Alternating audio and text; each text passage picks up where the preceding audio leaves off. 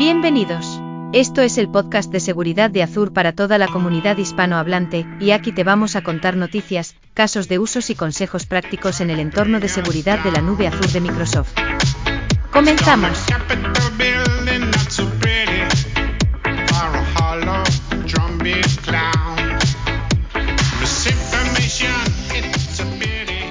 Hola a todos, bienvenidos a un nuevo episodio del podcast de seguridad de Azure en español. ¿Qué tal, Javier, Marcelo? ¿Cómo estáis? Hola, ¿qué tal, chicos? ¿Qué tal? Muy bien, muy bien, David, ¿qué tal?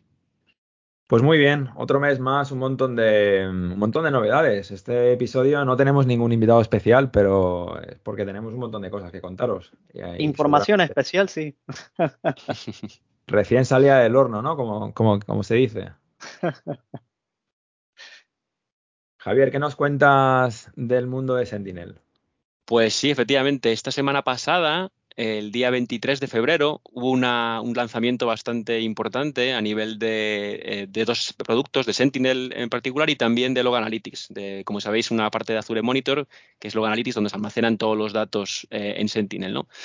Eh, el primer anuncio, quería comentar cuatro anuncios. el primero es en torno a una nueva capacidad que la llamamos Basic and Archive Logs. Eh, básicamente lo que podemos hacer con ello es que tenemos una manera de, ingestar datos eh, en Sentinel más barata.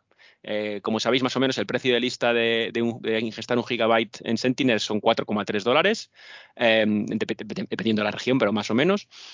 ahora mismo, con esta nueva capacidad, puedes ingestar un gigabyte por un dólar como veis, un, descuento bastante importante.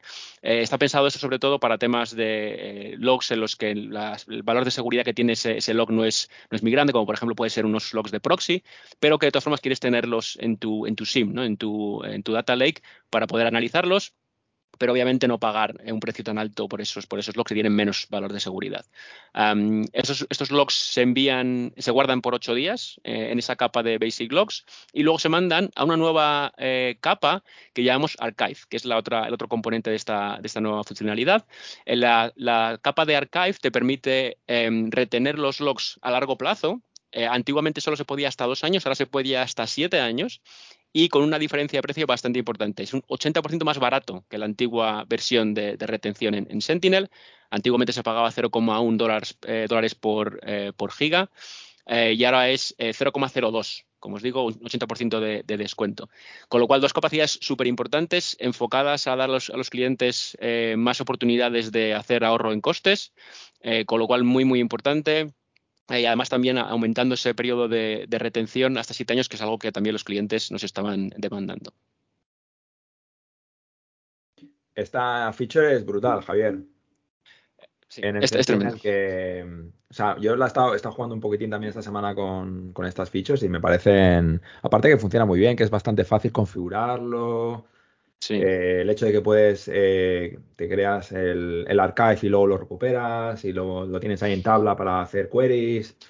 Efectivamente, sí, eso no, lo he comentado, buen, buen, punto David. También está la posibilidad de esos logs que tienes en la, capa de, archive, ¿no? de archivado, también puedes recuperarlos, ¿vale? Entonces puedes recuperarlos con una operación que llamamos restore, ¿vale? Que básicamente te traes una semana o unos días eh, determinados que tú quieres hacer una investigación más en profundidad, puedes traerte esos logs a la capa normal y corriente de, Sentinel para hacer analítica más avanzada en esos datos si, es necesario. ¿vale?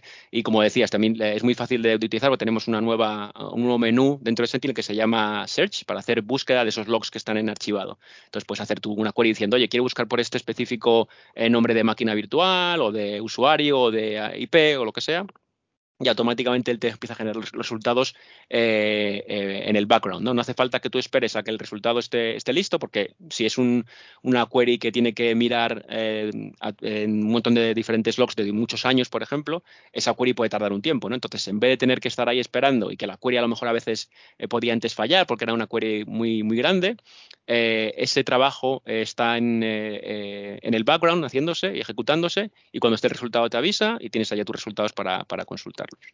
Que te vas a tomar un cafecito. Eso es. eso es. Y, una cosa, decías, eh, aquí por, por, ignorancia, no en el producto, que no es lo mío. Decías que la retención ahora es de siete años, anteriormente, ¿de cuánto era?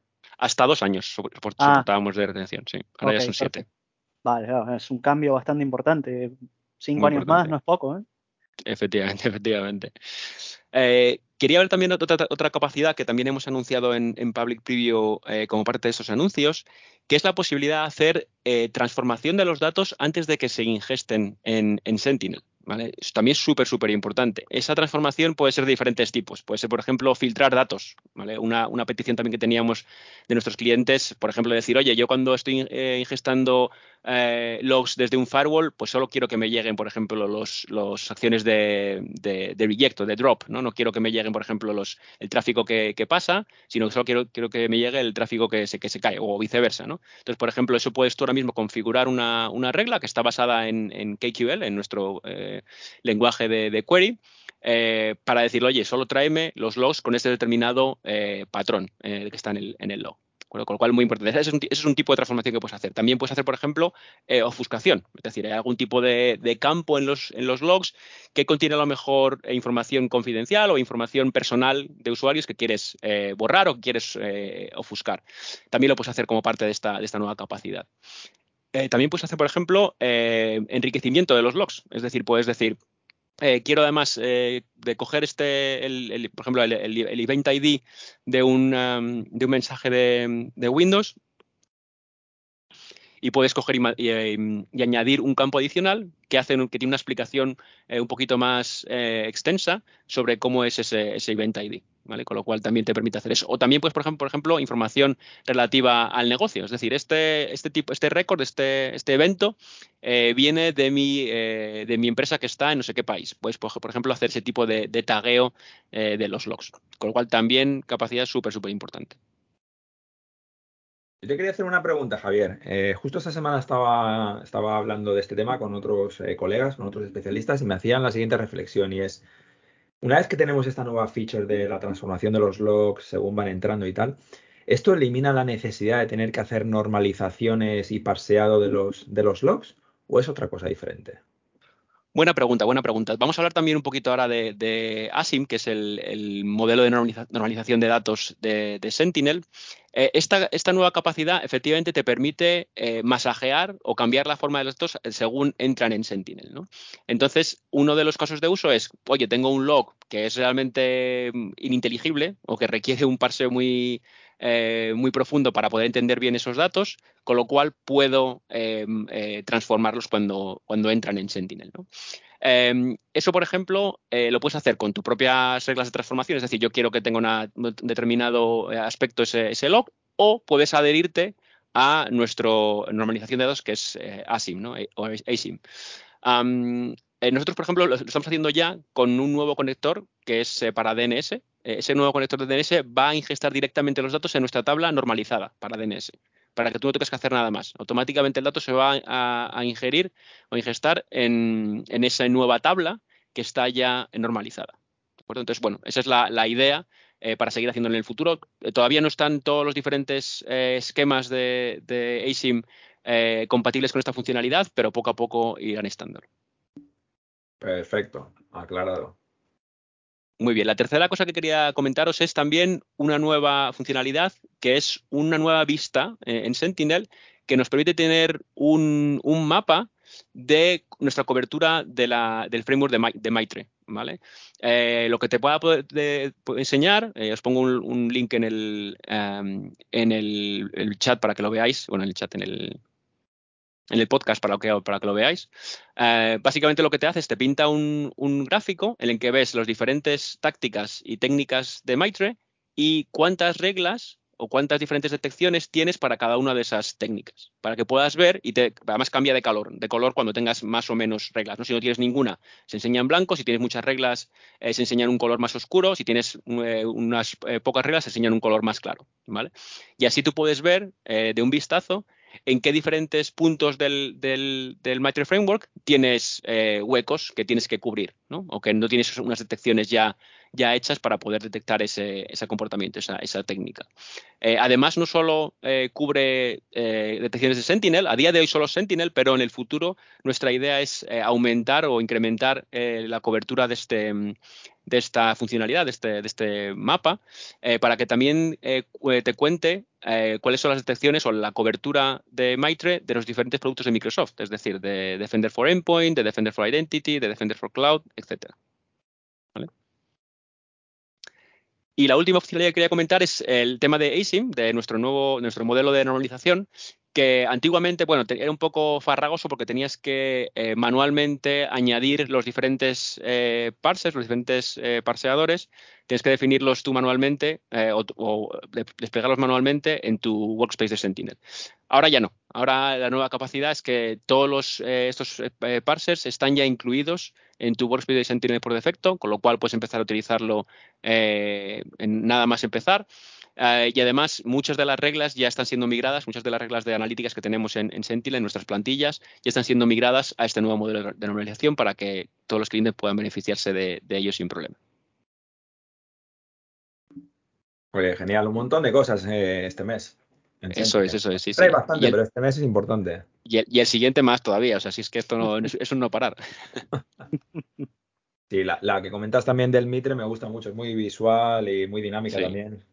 Muy chulo, muy chulo. Y además también eso, que el, tema de que permita eh, integrarse con los, diferentes productos de, Microsoft eh, también es muy importante, que no solo se, se, enfoque en Sentinel, sino también en el resto. Eh, a mí me parece también que da una visibilidad muy, muy importante. Genial, Javier. Muchas gracias. Marcelo, ¿qué nos cuentas tú por tu lado? Creo que tienes alguna cosa importante, ¿no? Si, sí. mal no recuerdo. Al fin, al fin puedo hablar de CloudNox. Aplauso ahí. Sí, sí, un aplauso virtual. Eh, sí, al final, eh, bueno, sí, salió la public preview, ahora la anunciamos el, pasado 23 de febrero. Eh, oficialmente quiero decir, anteriormente, bueno, iba a ser unas semanas antes, pero por, por bueno, diversas razones no, no, no fue así. De hecho, se iba en parte a anunciar en RCA también, pero, pero bueno, nada, el evento se retrasó, pero no tiene, no tiene que ver con eso. Pero bueno, sí, podemos hablar de CloudNox, de hecho hoy voy a hablar de eso. La próxima, como esto es algo bastante amplio, hablaré también de más cosas de CloudNox y de las novedades de identidad, que hoy, hoy no voy a comentar nada de eso, sí, lo voy a dejar para, para la próxima, así también comentamos más. Eh, pero bueno, bien, ahora, ¿qué es CloudNox? Eh, a ver, lo primero, eh, CloudNox, eh, nosotros compramos en junio o julio del año pasado una startup, bueno, esta empresa, CloudNox, es una, era una startup eh, basada en Estados Unidos y nada, lo que hicimos ahora y por eso lanzamos la Public Preview fue integrar el producto o comenzar la integración del producto entre nosotros, en, lo que es nuestro framework. ¿Qué hace CloudNox? básicamente CloudNox y lo que se verá en la documentación que, que estaremos compartiendo. CloudNox es una solución de gestión de permisos multicloud. ¿sí?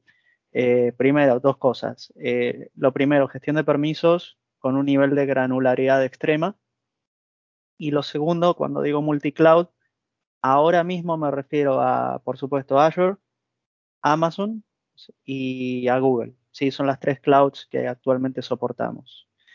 Eh, cuando digo granularidad, y esto, es un punto importante, eh, me refiero a que entre las tres clouds más o menos eh, podemos decir que hoy en día sumamos cerca de 40.000, cerca no, un poco más de 40.000 permisos diferentes. ¿sí? Creo, si no me equivoco, en Azure, solo en Azure tenemos unos 12.000. Y no estoy hablando de todos los workloads, porque ahora también la, la, preview no salió con soporte para todos los workloads, ¿sí? sino más bien para todo lo que es infraestructura. Pero bueno, esto es algo que, irá cambiando, se irá integrando y bueno, cuando salga en, General Availability, que se estima que será en julio, eh, bueno, habrá más cosas. ¿sí? Esto está, está cambiando día a día como todo. Bien, eh, a ver, tema que, importa aquí es el, el, gran valor o uno de, los, de las cosas que se informa ya casi ni bien uno hace el onboarding y conecta sus clouds, es que, por supuesto, dependiendo del volumen de la información que se, que se ingeste, tardará más o menos en, mostrar, pero es lo que se llama el, eh, lo que llamamos Permission Clip Index. esto se ve en el dashboard. Es un número que va de 0 a 100 y si lo tuviésemos en 0, creo que es el mundo ideal, no tendríamos ningún problema, pero nunca es así. Eh, pero bueno, es un número que va de 0 a 100 y que nos dice qué tan bien o qué tan mal estamos. Y ese Permission Creep Index, si uno empieza a abrirlo, eh, lo, que, lo que podrá ver es por identidad, por recurso, por aplicación y más cosas, eh, la diferencia que hay entre los permisos que tengo asignados versus los permisos que efectivamente estoy usando. ¿sí? Esto es lo primero que podemos ver y es parte de la, del assessment inicial o el discovery inicial que hacemos. Con esto, ¿qué, vemos? Bueno, es una cosa que se ve como tendencia en el mercado, en general, en, múltiples clientes, que del total de permisos asignados, eh, se estima, y es real, basado en información real, que se usa en alguna documentación veremos menos del 5%, 5 perdón, de los permisos asignados, mientras que hasta en la realidad hasta podemos llegar a menos del 1%. ¿sí? Y podemos hacer una prueba simple. De hecho, hace poco en, LinkedIn compartí un post que mostraba un poco lo que es eh, el dashboard de análisis, donde se ve una identidad, justo ponía de ejemplo una identidad que tiene cerca de 8.600 permisos asignados y está usando solamente creo que menos de 15 era el ejemplo, para que se vea la gravedad de la situación, ¿sí? Entonces, eh, ¿cuánto tardamos en tener esto? Primero, es conectar la cloud, eh, la información se sube, se analiza y en poco tiempo tenemos toda esta información disponible. ¿Tenemos que hacer algún análisis manual de esto para, para decir o para concluir lo que acabo de decir? La verdad es que no. ¿sí? Vamos al dashboard y ya lo vemos. Entonces, esa es la primera cosa potente que veo de este tipo de, de soluciones o vamos a decir de CloudNox puntualmente. Em, el producto como tal, la solución está dentro del, digamos, el nuevo cuadrante que es Cloud Infrastructure Entitlement Management. Sí, que básicamente tenemos aquí cuatro, cuatro grupos, ¿sí? En, en, términos del mercado, quiero decir. Tenemos lo que es eh, Identity Governance, IGA, tenemos PAM, tenemos eh, CSPM y tenemos ahora este nuevo que es Cloud Infra Management, donde entra CloudNox y como estamos hablando, que esto es algo que no comenté, estamos hablando de una industria que ronda los 19 mil o 20 mil millones de dólares, eh, nos podemos imaginar que todos los grandes del mercado intentan en mayor o menor medida meterse, ¿no? Así que bueno, eh, hay, hay, siempre los, personajes siempre metiéndose en, esto y ofreciendo sus soluciones, lo cual es completamente válido.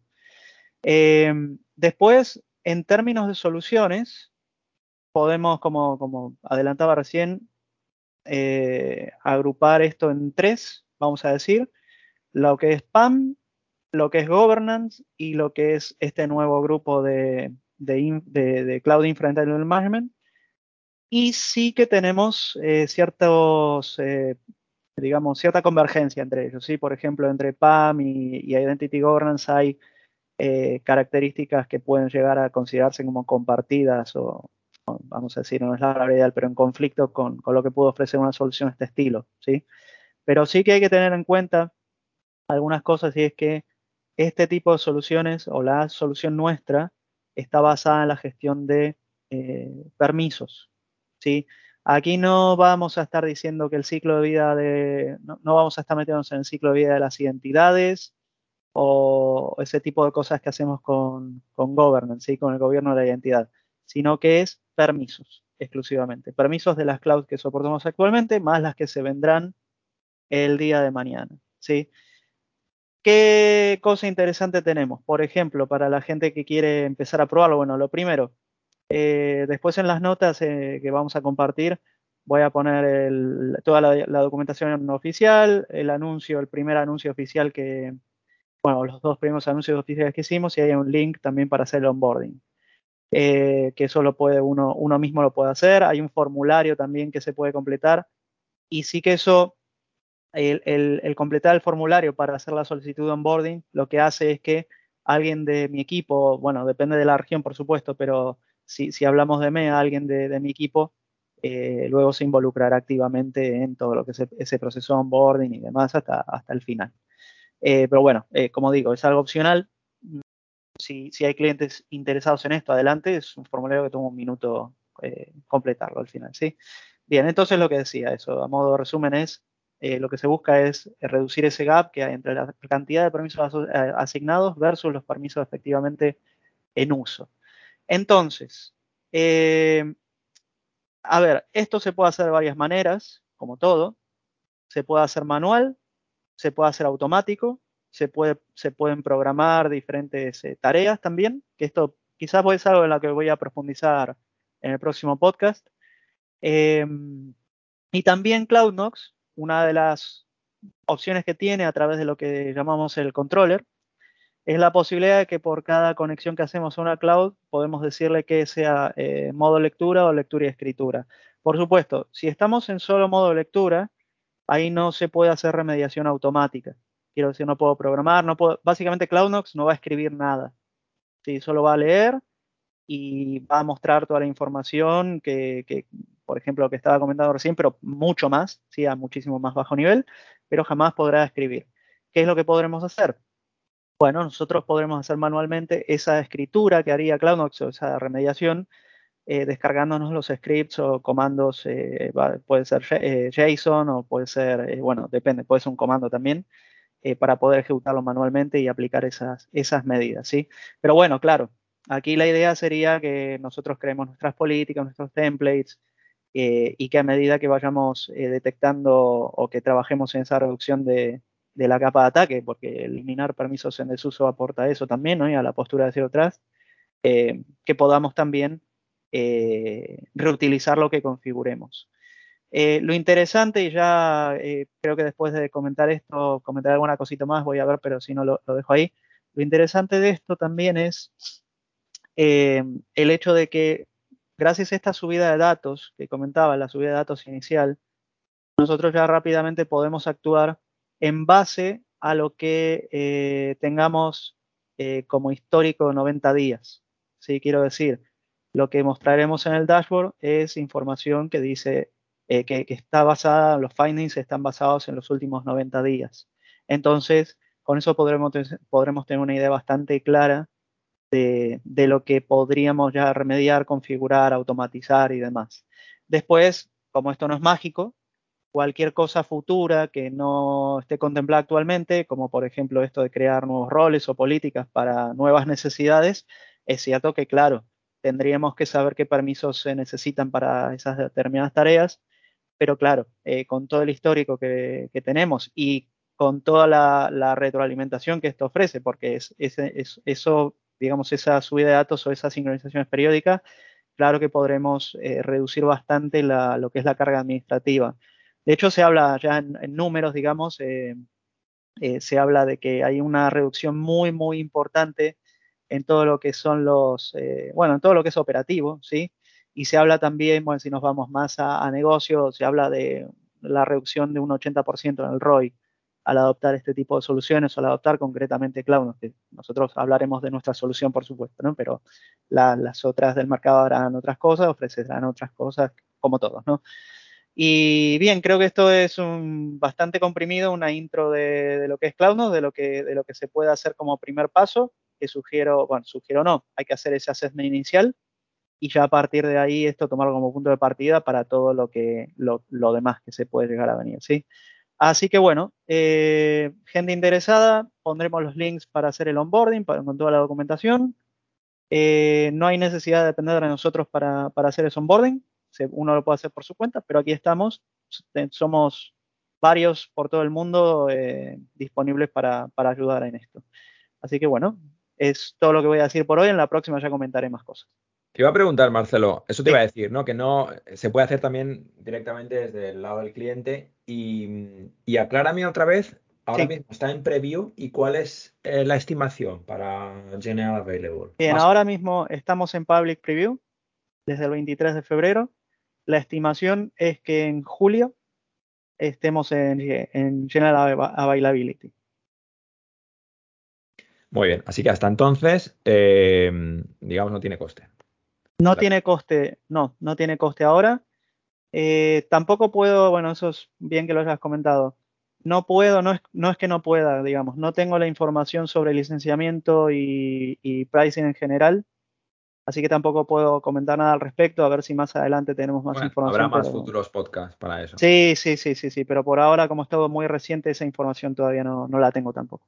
No, está claro. Oye, genial, Marcelo, pues súper buena la introducción a CloudNox. Y a ver qué nos cuentas más en las próximas sesiones. A ver, a ver qué tal. Muy bien, pues nada, y ahora me toca a mí contar un poco desde mi lado, desde el mundo de Defender para Cloud, eh, lo que son también novedades que han salido este mes, también muy importantes. Eh, la primera voy a destacar el soporte para tener el control de la postura desde Azure, desde Defender para Cloud, de Google. Ahora mismo teníamos obviamente el control de la postura de Azure, el control de la postura de Amazon Web Services y ahora también tenemos el control de la postura de Google GCP, ¿vale? ¿Esto qué quiere decir? Pues que tenemos una única herramienta que nos hace el control de la postura, de la higiene en un entorno híbrido, un entorno multicloud, ¿no? Y, y la facilidad de tener un conector, que es lo que utiliza Defender para Cloud, para leer la postura de esa cloud un tercero, ¿no? que pueda ser Google. Y la idea es que aquí estamos utilizando APIs, no estamos desplegando agentes en esa otra cloud, estamos leyendo el estado de higiene, de configuración, de mis configuraciones, lo que se conoce como, como la postura en sí, de seguridad. Estamos atacando a las, bueno, atacando, eh, mala frase para estos días. Estamos leyendo la postura de, de esas APIs y toda esa información se recoge en Defender para Cloud, la puedes exportar de la misma forma que la haces para Azure, la puedes exportar a un Log Analytics, donde por ejemplo tengas Sentinel o quizá quieras eh, enviar un reporte a, través de Power BI, se puede integrar con esas plataformas también. Muy fácil, la idea del conector es que simplifica toda la conexión leyendo la información de las APIs y, toda esa información que ha recogida en Azure. Entonces, lo que tenemos ahora es una solución para Azure, para Amazon, para Google, es una solución ya verdaderamente multicloud. Lo que vamos a sacar también, bueno, esto que os decía ha salido hace una semana, está en preview. Lo que también sacaremos en unas semanas es la idea de controlar eh, la protección del, workload, lo que, lo que se conoce como Cloud Workload Protection Platforms, para Google también y para los clusters de Kubernetes que tengamos en Google. Esto ya lo tenemos para Amazon, pero para Google el conector digamos que no está listo todavía. El conector para Google está listo para el tema de la postura, no para el tema de del workload protection, por ejemplo, de esos, ah, de esos servicios. Pero es una cosa que va a salir dentro de, dentro de muy poquito. David, una pregunta, perdón, una preguntita en el tema de, del eh, Security Posture Management para, Google Cloud. ¿Hace falta algún agente o es todo a través de las APIs? Todo API, no hace falta nada de agentes. Genial. Es todo, todo API, igual que lo hacemos como para Amazon Web Services, no hay que desplegar eh, ningún tipo de agente en esos servicios, estamos leyendo todo mm. pues de un montón de APIs y eso facilita un montón el despliegue y, y también el hecho de que no el cliente no tiene que configurar ningún servicio de seguridad en, el lado de Google, no tiene que utilizar Command Center, es todo realmente... Si el cliente solamente utiliza servicios nativos de Google, estamos leyendo toda esa información por la API que se expone, desde su lado no tiene ningún coste tampoco. Perfecto, perfecto. Y, bueno, y como tal, como es un tema de postura, a día de hoy siempre lo que es la postura de seguridad, lo que es el tema de CSPM en Defender para Cloud no tiene coste, ni para Azure, ni para Amazon, ni tampoco para Google. Así que eso está alineado. Qué bueno.